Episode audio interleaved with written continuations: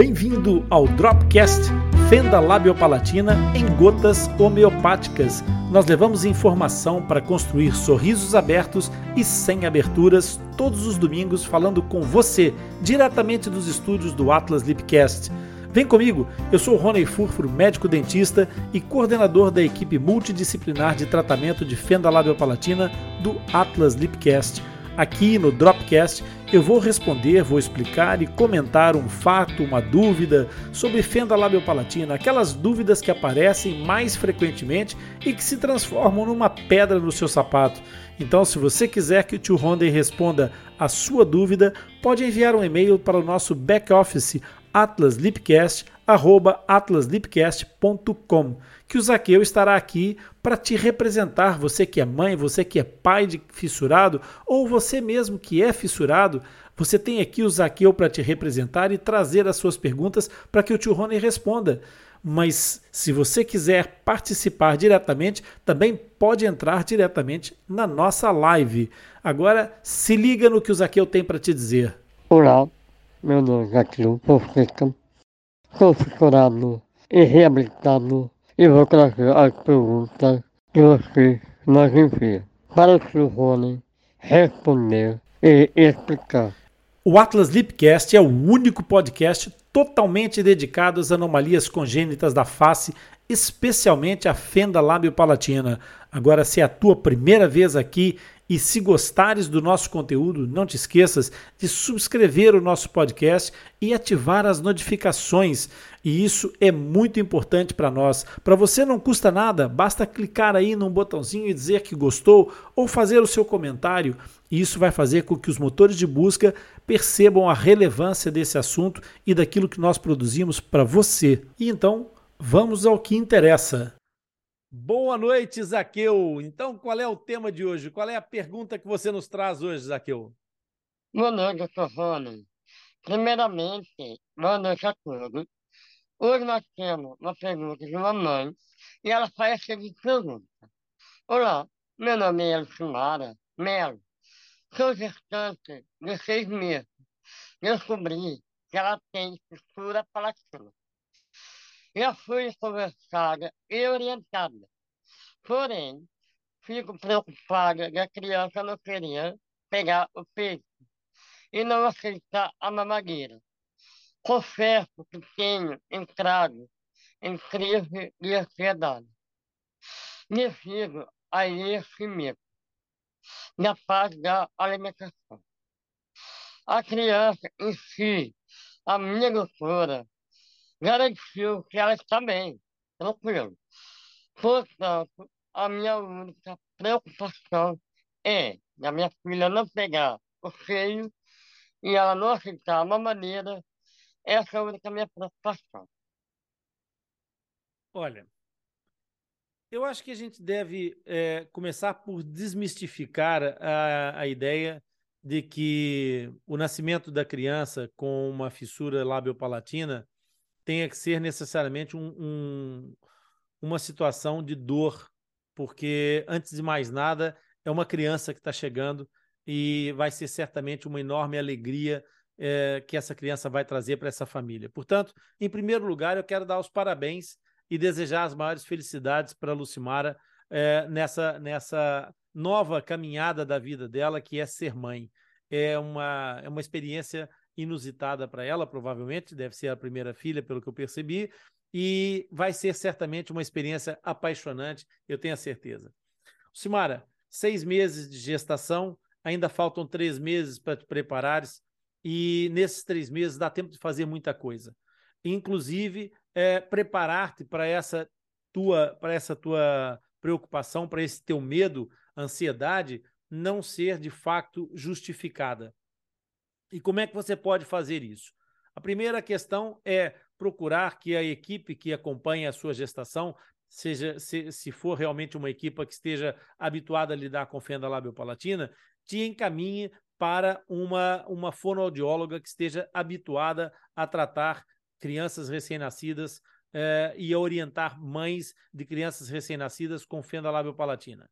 Se a equipe que está que está te acompanhando não for uma equipe integrada e que esteja preparada habitualmente para tratar desse assunto, então também não tem problema nenhum. O que você vai fazer, você vai procurar é, uma fonoterapeuta que tenha essa formação, que esteja preparada para isso, e nós podemos te ajudar, através da rede Profis, encontrar as pessoas que estejam mais próximo do seu local de residência, da sua, da sua, é, da sua localidade, mesmo que seja em situações mais distantes. Eventualmente poderá acontecer de não existir uma pessoa treinada o suficiente para estar ao seu lado e para te dar as indicações nesse momento. Mas nesse caso, você poderá encontrar uma pessoa que tenha boa vontade e essa pessoa que tenha boa vontade, você vai colocar em contato com uma das terapeutas desses grupos que estão preparados para essas situações. E entre elas, entre terapeutas, entre, entre fonoterapeutas, é, certamente que elas conseguirão transmitir informação suficiente. E essa informação suficiente vai certamente fazer muita diferença para o seu filho, para sua filha, é, quando, quando nascer. Agora vamos falar da realidade do que é que pode efetivamente ter aqui é, de razão na sua preocupação. O que acontece é que as crianças que nascem com uma fenda do palato e a partir da sua, a sua o diagnóstico que você deve ter é uma fenda labial, a fenda do palato em si talvez não tenha sido diagnosticada, mas se foi ótimo, excelente, é muito bom que, que, que já tenhas essa informação atempadamente para poder ter tempo de gerir e ir buscar essa ajuda, como eu, como eu acabei de dizer. Então, nesses casos, o que acontece é que essas crianças elas têm capacidade de amamentar no peito materno diferentes umas das outras. O que a primeira coisa que eu quero te dizer, Lucimara, é que seria fantástico, certamente, se todas as crianças pudessem amamentar no peito mas nem todas as crianças tenham ou não tenham fenda labial-palatina vão conseguir amamentar no peito materno. Umas por umas razões, outras por outras, e isso não vem nenhum mal ao mundo irreparável se acontecer. A podendo alimentar no peito, ótimo. Não podendo, o que é preciso é alimentar a criança. Então, essa criança precisa ganhar estatuto ponderal, para depois chegar no final de um determinado tempo de vida e estar apta a fazer os seus tratamentos, a dar é, é, prossecução, proveniência aos tratamentos que tem que fazer de acordo com o protocolo, que são algumas intervenções cirúrgicas, e algumas delas vão acontecer até mesmo antes do primeiro ano de vida, dependendo do protocolo que for adotado pela equipe que vai acompanhar a sua, o seu filho ou a sua filha. Dito isso, Lucimara, é, o que você tem que perceber é que a amamentação ou a alimentação por mamadeira, por biberão, como a gente chama aqui em Portugal, ela é necessária para, para, para a manutenção de saúde da, da, da vida dessa criança. Portanto, existem técnicas e estratégias próprias para fazer essa criança é, poder receber os nutrientes que precisa. Se não for através do peito materno, poderá ser através de um instrumento como a mamadeira ou biberão. Se não for possível nem com a mamadeira nem com o biberão, poderá eventualmente ser possível com uma colher, com um outro instrumento adaptado. E em último caso, e se também não for possível, essa criança poderá receber essa alimentação através de, um, de uma cânula, de um tubinho, que pode ser colocado pelo narizito da criança nós chamamos de sonda nasogástrica. Esta, esse tubinho vai levar o leitinho diretamente ao estômago da criança para que ela possa encontrar e ter os seus nutrientes. No entanto, é muito importante, como eu disse, que os, de, os degraus dessa escada não sejam saltados, que não sejam é, abolidos pura e simplesmente. É importante que haja um acompanhamento técnico adequado para que você possa realmente esgotar todas as possibilidades de amamentar no peito o teu filho ou a tua filha. Isto por quê? Porque a amamentação no peito traz toda uma série de características fi de fisiologia que são importantíssimos no desenvolvimento da face. Por isso, vai ser benéfico para sua filha, para além de todas as, as outras questões, poder fazer essa amamentação no peito materno. Se não for a amamentação no peito materno viável de todo, então a amamentação com o, o leite materno através da mamadeira ou do biberon também é importante. E aqui vai uma dica extra, uma dica muito importante.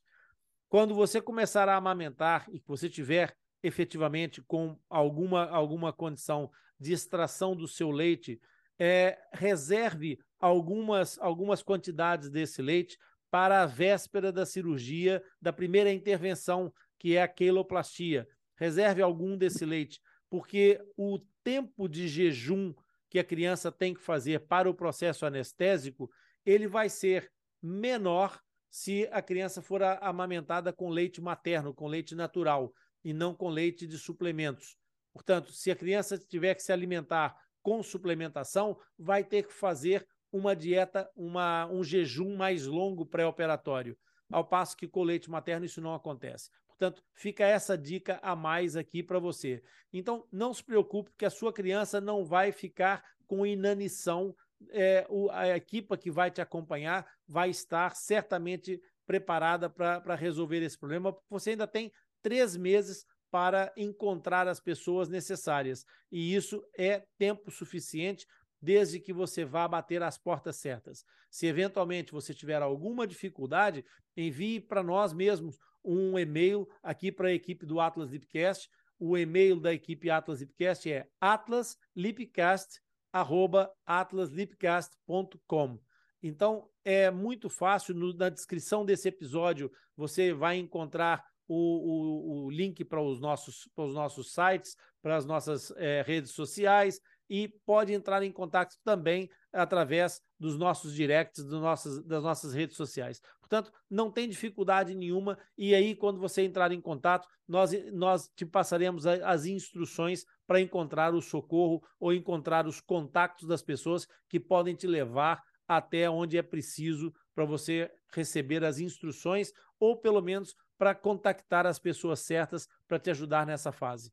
A posição de, de, amamentação vai intervir, vai interferir, vai ter é, resultados diferentes, mas, em suma, amamentar é importante, mas não é absolutamente é, é, inexpugnável, não é uma situação que não possa ser é, ultrapassada se você não conseguir amamentar no peito, tá bem? E não tem que ter nenhum problema por causa disso a fenda lábio palatina não é uma responsabilidade de ninguém, é uma, é uma situação que acontece, é um, um, um processo que às vezes pode ser, sendo idiopático, sendo de multifatorial, pode ser até de, de, uma característica genética ou uma mera, uma mera situação fortuita de uma gestação. Não há por que se preocupar com isso a mais do que saber que existe uma, uma capacidade de resposta e que em algum lado há alguém para te ajudar nesse caminho que vai ser menos tortuoso do que você imagina, com toda certeza, desde que você receba essas orientações, tá bem? E eu espero que com isso você comece agora a baixar a ansiedade e a fazer uma coisa que vai daqui um conselho do tio Rony. Olha, é... encontre as pessoas certas para tratar a sua filha e depois entregue a fissura ou a fenda labiopalatina aos profissionais, eles cuidam da fenda e você cuida da filha. Portanto, curta o seu filho ou a sua filha, curta muito, porque a infância passa muito depressa e depois é uma saudade que não tem como recuperar. Por isso, aproveita bastante, é, vem aí a tua continuidade e a experiência de ser mãe certamente vai ser inesquecível, tá bom? Fica bem e a gente vai se encontrar na próxima semana. E assim ultrapassamos mais uma etapa. Eu quero te agradecer pela sua participação e companhia. E se você aprendeu alguma coisa hoje ou se esclareceu alguma dúvida, curte e compartilhe esse episódio com algum amigo, um familiar. Eu tenho certeza que eles vão gostar e aproveitar. Você vai deixá-los também com um sorriso aberto e sem aberturas. Compartilhando e enviando as suas dúvidas para o nosso podcast nos ajuda a divulgar a informação sobre fenda labiopalatina e nos motiva a continuar criando conteúdo alinhado com as tuas expectativas. Não se esqueça que todos os episódios do Dropcast ficam disponíveis no replay do Atlas Lipcast, que está no Castbox por uma semana e depois vão para o Atlas Lipcast, o nosso podcast disponível em todos os agregadores de podcast. Assim, você poderá acessar e ouvir sempre que quiser. Os links dos nossos canais estão disponíveis na descrição desse episódio. Até o próximo encontro.